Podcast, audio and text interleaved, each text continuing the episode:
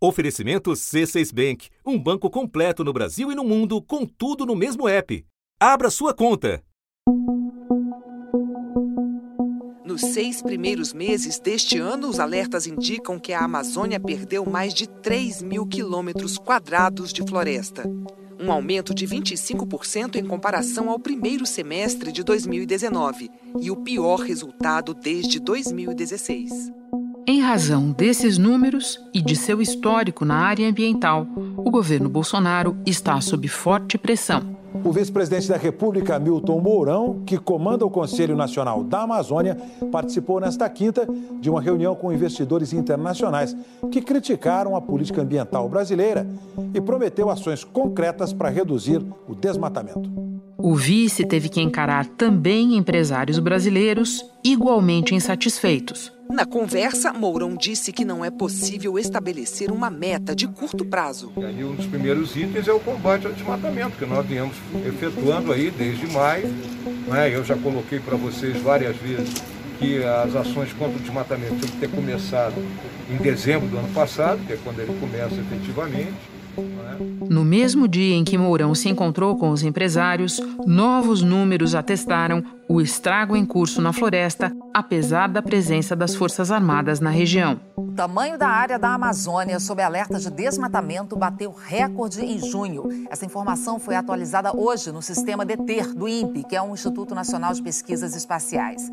Na sequência, foi a vez do ministro da Economia prometer bom comportamento durante reunião da Organização para a Cooperação e Desenvolvimento Econômico, a OCDE. Sabemos que temos que preservar, temos que proteger, sabemos disso e queremos apoio para fazer isso melhor. Se há excessos e há erros, corrigiremos. Mas o que veio no mesmo dia foi uma degola governo decidiu exonerar a responsável pelo departamento que monitora justamente a destruição da floresta. A pesquisadora Lúbia Vinhas coordenava o setor que dimensiona a devastação da Amazônia. Soube da exoneração pelo Diário Oficial da União. Um filme que já assistimos não faz nenhum ano. Os ataques do presidente Jair Bolsonaro a dados sobre o desmatamento no Brasil culminaram com o anúncio da exoneração do diretor do Instituto Nacional de Pesquisas Espaciais. Foi o próprio Ricardo Galvão que disse que vai perder o cargo. Da redação do G1, eu sou Renata Loprete e o assunto hoje é o INPE. O que está acontecendo no instituto que monitora o desmatamento, fenômeno revelador do descompasso entre o novo discurso e a velha prática ambiental do governo Bolsonaro. Neste episódio, eu converso com o cientista da computação Gilberto Câmara, que trabalhou por 35 anos no INPE, onde ocupou vários cargos, inclusive o de diretor-geral entre 2005 e 2012. Antes, falo com a jornalista da TV Globo em Brasília, Letícia Carvalho. Quarta-feira, 15 de julho. Letícia, a exoneração da coordenadora da área responsável por monitorar o desmatamento acontece num momento super delicado, de muita pressão de investidores estrangeiros, de empresas brasileiras. Conta para nós como esse afastamento aconteceu e o que o governo diz a respeito dele. A exoneração da servidora Lúbia Vinhas foi publicada no Diário Oficial na segunda-feira, dia 13. E ela aconteceu poucos dias depois da divulgação dos dados do DT, do desmatamento na Amazônia. O tamanho da área da Amazônia sob alerta de desmatamento bateu recorde em junho. De acordo com o INPE, é o pior resultado nos últimos cinco anos.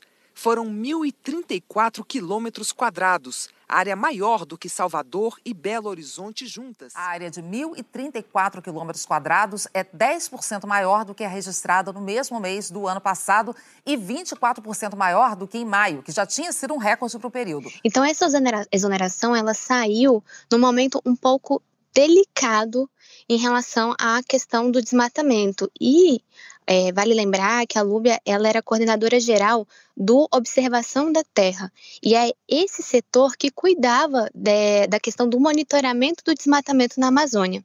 Então veio nesse momento e e ocorreu também num período em que alguns servidores já estavam preocupados, podemos dizer assim, com uma movimentação que estava ocorrendo dentro do Instituto.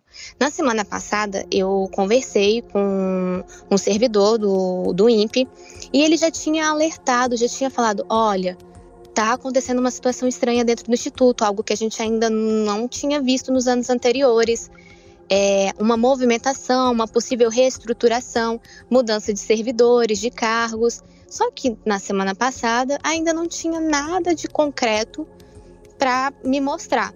E aí, na segunda-feira, ocorreu essa exoneração da Lúbia. E ela chegou a dizer que ela foi surpreendida que ela não sabia do que estava acontecendo e viu a exoneração ali naquele momento, como todo mundo e a imprensa viu na segunda-feira.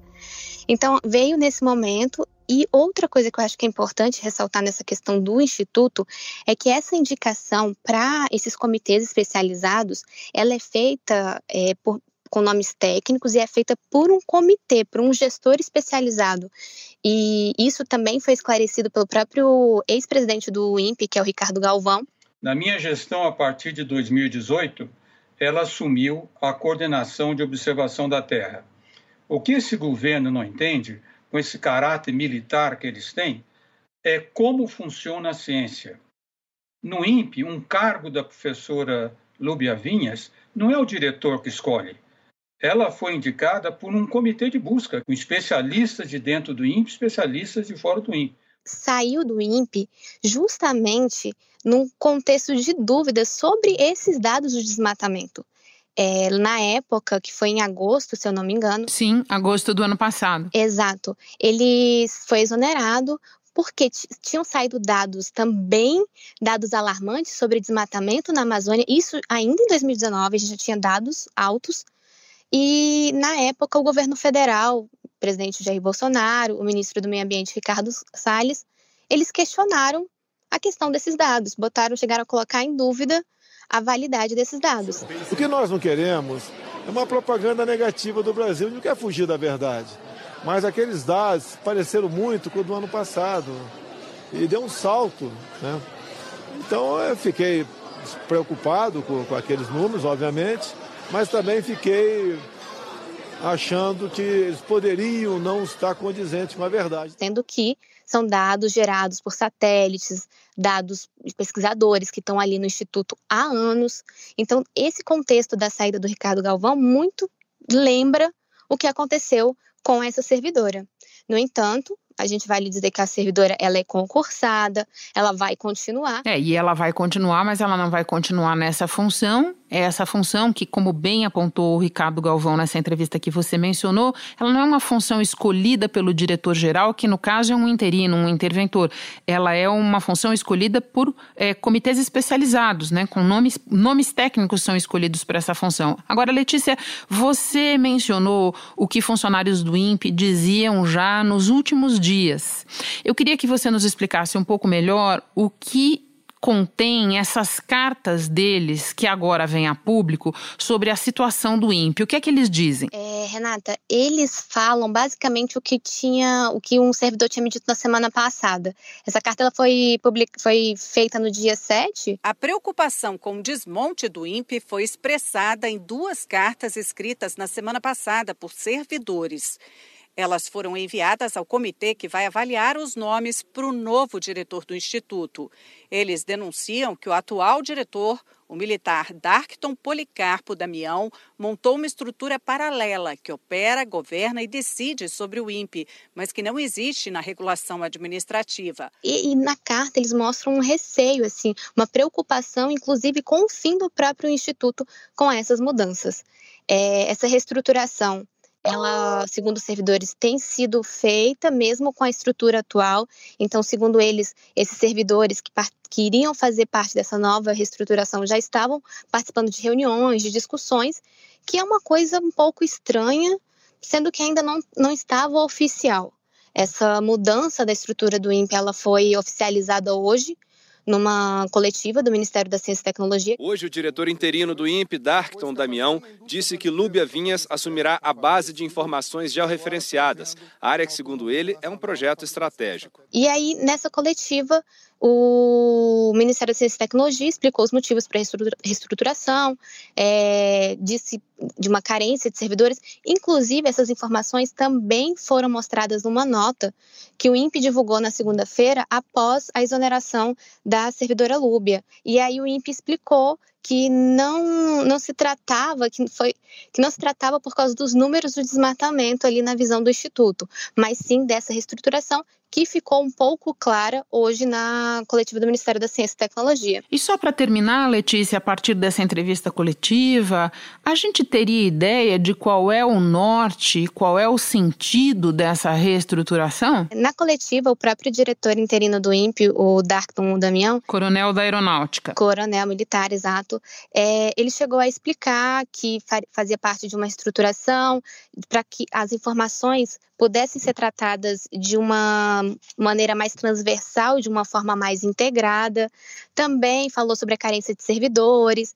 É, enfim, tentou justificar dessa forma essa nova estrutura e citou que os, a coordenação que a Lúbia era responsável, a coordenação da observação da Terra, iria se fundir com outras, outros dois centros, que é o Centro de Previsão de Tempo e Estudos Climáticos e o Centro de Ciência do Sistema Terrestre. Esses três centros se tornariam um único e, a partir desse momento, a a Lub sairia, né? É, ela passaria a chefiar a divisão de projeto estratégico, que, segundo o Instituto, tratará da implementação da nova base de informações georreferenciadas e para essa estrutura que, a, que acoplou esses três, essas três centrais, ficaria o Gilvan Sampaio, que também é um servidor da casa, atua há 25 anos no Instituto, e ele ficaria responsável agora por esse monitoramento dos dados da Amazônia. Ou seja, Letícia, com essas palavras vagas é, usadas pelo governo nessa entrevista coletiva, a gente ainda vai ter que aguardar para saber qual vai ser o futuro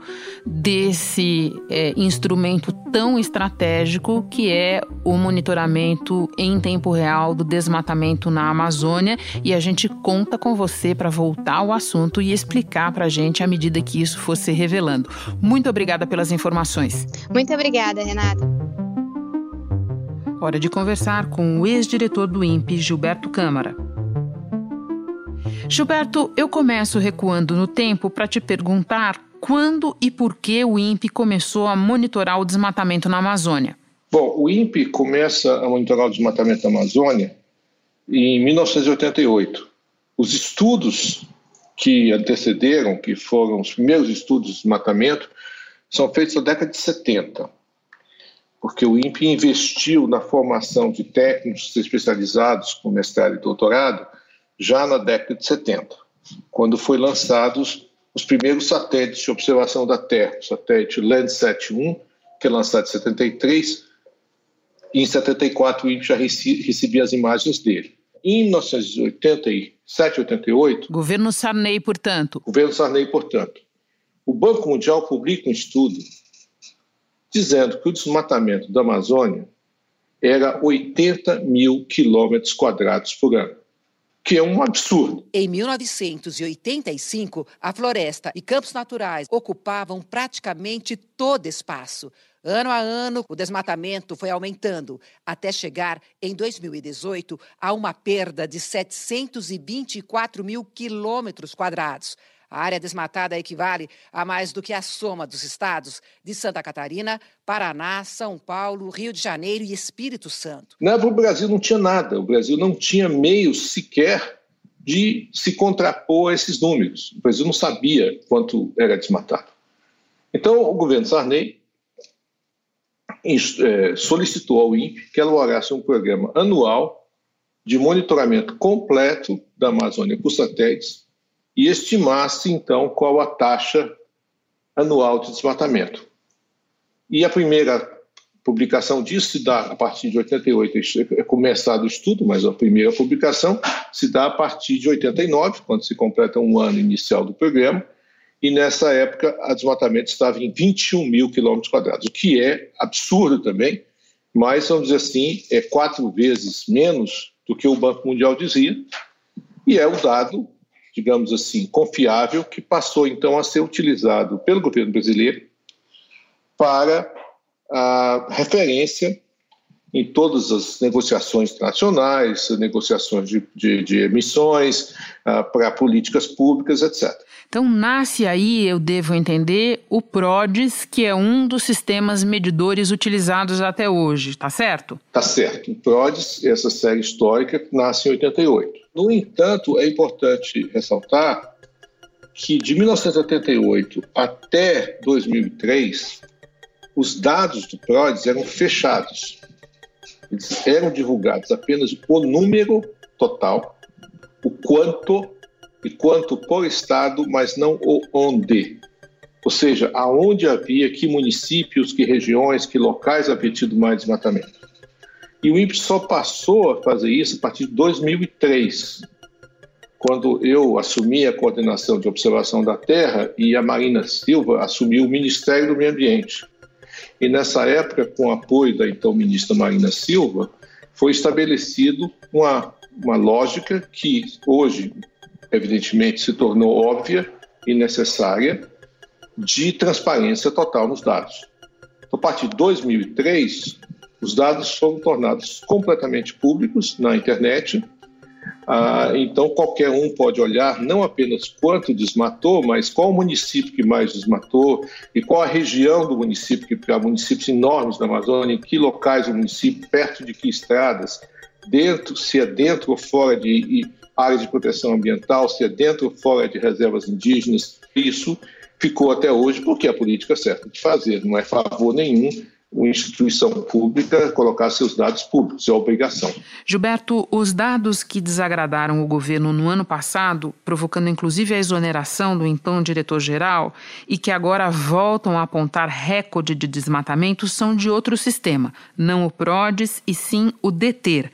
Pode nos contar que sistema é esse e por que ele é tão importante, se for bem utilizado, para conter a derrubada da floresta? Quando começou a transparência em 2003 e houve o início do grande programa de combate ao desmatamento, uma das questões era como agir em política pública, como é que você age para combater o desmatamento. Porque o PRODES é muito detalhado e faz uma análise muito cuidadosa, ele demora para ser feito. Então, normalmente, o PRODES é entregue, o dado referente ao ano calendário de 31, 1 de agosto a 31 de julho, ele é entregue, entregue em novembro, dezembro, às vezes até em janeiro. Eu preciso de um sistema que seja ágil e me diga as regiões mais ativas no desmatamento. Não quero saber dos números mais precisos, eu quero saber os locais onde está ocorrendo maior intensidade de desmatamento, mas eu preciso saber rápido, eu preciso saber em um dia, dois dias, para que se possa agir de forma direta no, onde está acontecendo, no momento que está acontecendo. Aí nasceu, então, em 2005, o sistema DETER, que é o sistema ágil. O levantamento do INPE mostra o que aconteceu com a Amazônia no mês passado. A situação piorou ainda mais. O maior número de queimadas no mês de junho dos últimos 13 anos. 2.248 focos de incêndio, um aumento de quase 20% em relação a junho do ano passado. E aí, esse número, ele não mede o desmatamento inteiro, mas mede novos desmatamentos e alertas e o objetivo dele é passar para os órgãos de controle, IBAMA, Polícia Federal, Exército, seja quem for, a ação agora, agora, now. Quer dizer, em outras palavras, quem está desmatando agora, principalmente os grandes desmatamentos, permitindo que foi aconteceu de 2005 até 2015 ação concreta de comando e controle que fez a taxa de desmatamento baixar. A taxa de desmatamento vem caindo desde 2005. Naquele ano, 19 mil quilômetros quadrados foram desmatados. A taxa de 2014 é a segunda menor de todos os tempos. Apenas em 2012, uma área menor da floresta foi desmatada. Gilberto, o INPE sempre foi considerado um órgão de alto rigor técnico. Ele nunca foi um órgão da administração federal acusado de aparelhamento ou de simpatias com esse ou aquele grupo político. E ele tem também é, uma mão de obra muito qualificada, na qual se investiu durante muitos anos, inclusive para viabilizar o funcionamento desses sistemas que você descreveu para nós. O que que o funcionamento do INPE, o que que a mão de obra do INPE tem a ver com esse reconhecimento que eu acabei de mencionar, o de um órgão de altíssimo nível técnico? Renata, as instituições, elas têm alma. Não digo no sentido católico do termo, mas no sentido, digamos assim, de ethos. Você, isso é construído muito devagarzinho ao longo de gerações. E uma das coisas que há desde o início do INPE é a ênfase na qualidade científica. Ou seja, a qualidade científica sempre do indivíduo sempre prevaleceu sobre qualquer orientação política ou religiosa, ideológica. Isso foi na, na ditadura, então o INPE é criado em 61, é, ocorre durante a ditadura militar, mas primeiro diretor do INPE, que era um militar, mas um militar de uma visão enorme, dizia o seguinte: o Brasil só vai para frente se tiver gente de bom nível e a nossa medida é a qualidade científica. Isso ficou. Então, as pessoas não respeitam quem não tem qualidade científica na instituição. Então, havia uma, e há ainda, em grande medida, infelizmente agora está sendo quebrado com o novo interventor, mas a, a grande questão é o respeito ah, pela excelência, pela qualidade, uma coisa que é um ethos que é construída institucionalmente, não é uma coisa que se pega do dia para a noite, são, são mais de meio século com essa prática sendo, sendo o dia a dia da instituição e sendo praticado por diretores durante a ditadura, durante a redemocratização, durante o governo Fernando Henrique, durante o governo Sarney, durante o governo do PT, não, não há na instituição essa coisa de é porque o governo é do PT, todo mundo tem que ser petista, porque o governo é do FHC, todo mundo tem que ser tucano. Isso não, isso não passa lá dentro. Gilberto, embora nenhum governo tenha ido tão longe é, na disposição para intervir, para moldar o Instituto aos seus é, desejos ou ao que você não deseja ver divulgado, o, o INPE já costumava ser incômodo para outros governos, é, porque nem sempre ele traz boas notícias. Aliás, muitas vezes ele trouxe más notícias. E ele já foi alvo de pressão de outros governos, inclusive quando você era diretor. Você pode nos contar algum desses episódios? Eu vou contar um que é, que é um episódio muito difícil, muito interessante. Dois episódios. O primeiro é quando em 2000, logo no começo, no segundo ano do governo Lula, 2004, a, o desmatamento subiu enormemente, foi a segunda taxa mais alta da história, que foi 27 mil quilômetros quadrados.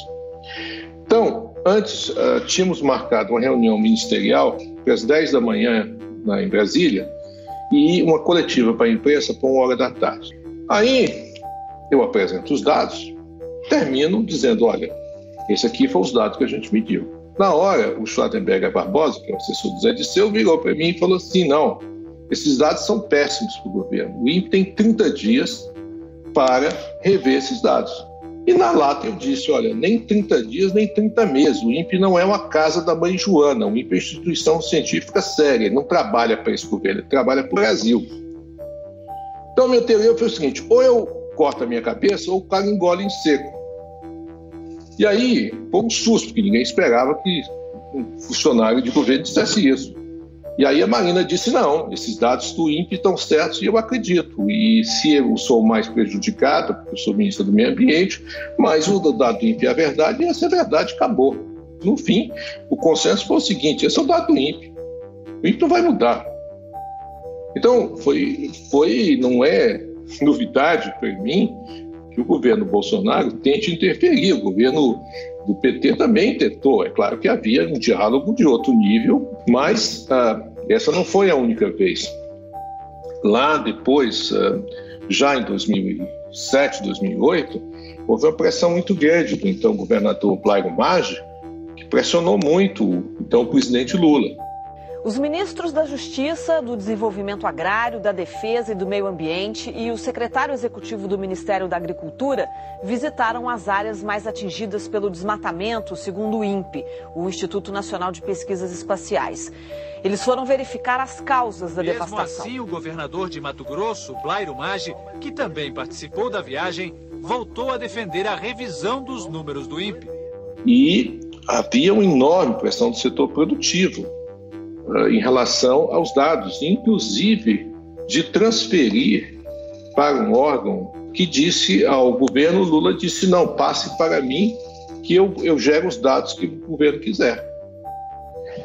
E aí eu disse para o Lula, disse, presidente, é, é, o seguinte, o senhor pode fazer o que o senhor quiser, mas tirar os dados do INPE, ninguém vai acreditar mais nesses dados. O Lula parou ali, daquele jeito dele, olhou para mim durante uns 30 segundos e falou: Menino, você tem razão, mas você devia causar menos problemas para mim. Disse isso lá no Planalto, na sala dele. Ato contínuo, logo depois continua a pressão, até que a Marina saiu. Então, não é novidade que a gente enfrenta pressão. Quer dizer, a gente está vendo esse governo e a, a luta da posição da instituição de, de Estado para fornecer informações e a briga pela transparência, ela não é um privilégio do governo Bolsonaro. Né?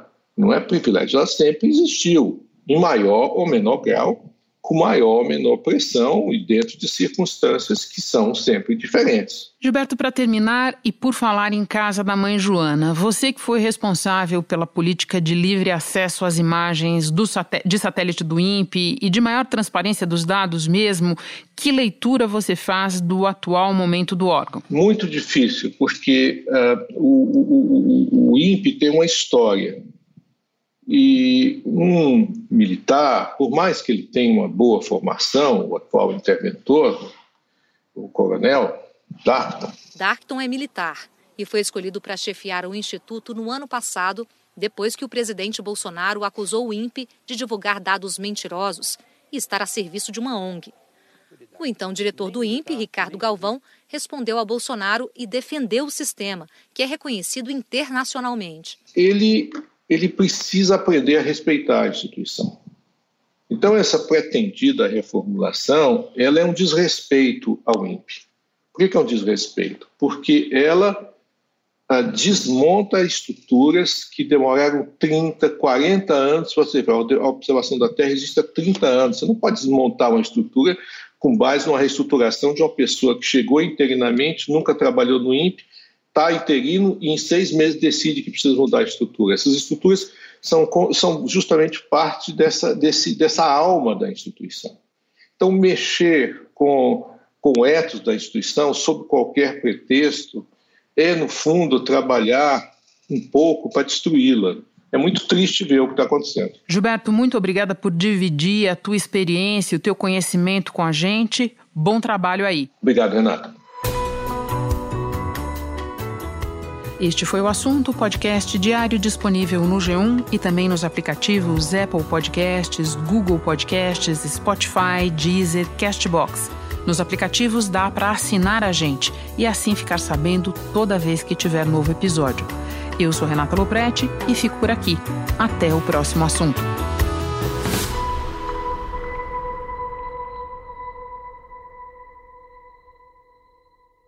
Você no topo da experiência financeira que um banco pode oferecer. Escolha um banco completo no Brasil e em qualquer lugar do mundo. Abra sua conta no C6 Bank.